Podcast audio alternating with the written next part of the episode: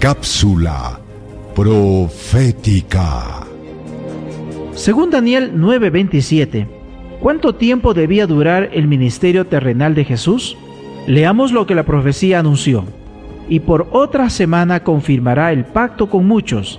A la mitad de la semana hará cesar el sacrificio y la ofrenda. Después con la muchedumbre de las abominaciones vendrá el desolador hasta que venga la consumación y lo que está determinado se derrame sobre el desolador. Qué interesante expresión bíblica. Jesús fue bautizado en el año 27 de la era cristiana.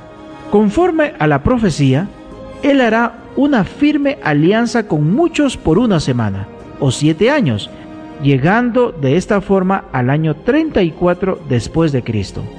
¿Qué acontecimiento señala el fin de este periodo de alianza?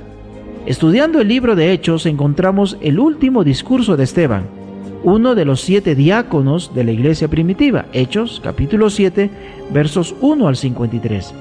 Después de su predicación, fue apedreado hasta la muerte, Hechos capítulo 7 54 al 58. Antes de morir, Esteban contempló a Jesús en pie a la diestra del Padre, Hechos capítulo 7 versos 55 y 56 en una actitud de reprobación y juicio a la nación judía.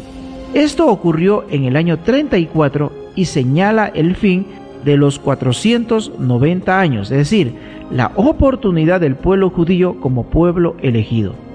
Después de esto, Dios levantó su iglesia para que a través de ella el Evangelio fuese predicado a todas las naciones.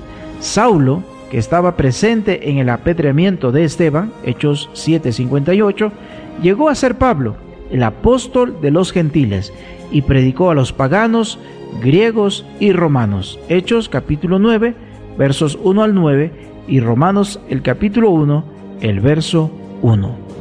¿Deseas recibir la guía práctica de estudio Profecías de Daniel o la Biblia habla? Solicítalo hoy mismo escribiendo a esperanza.nuevotiempo.org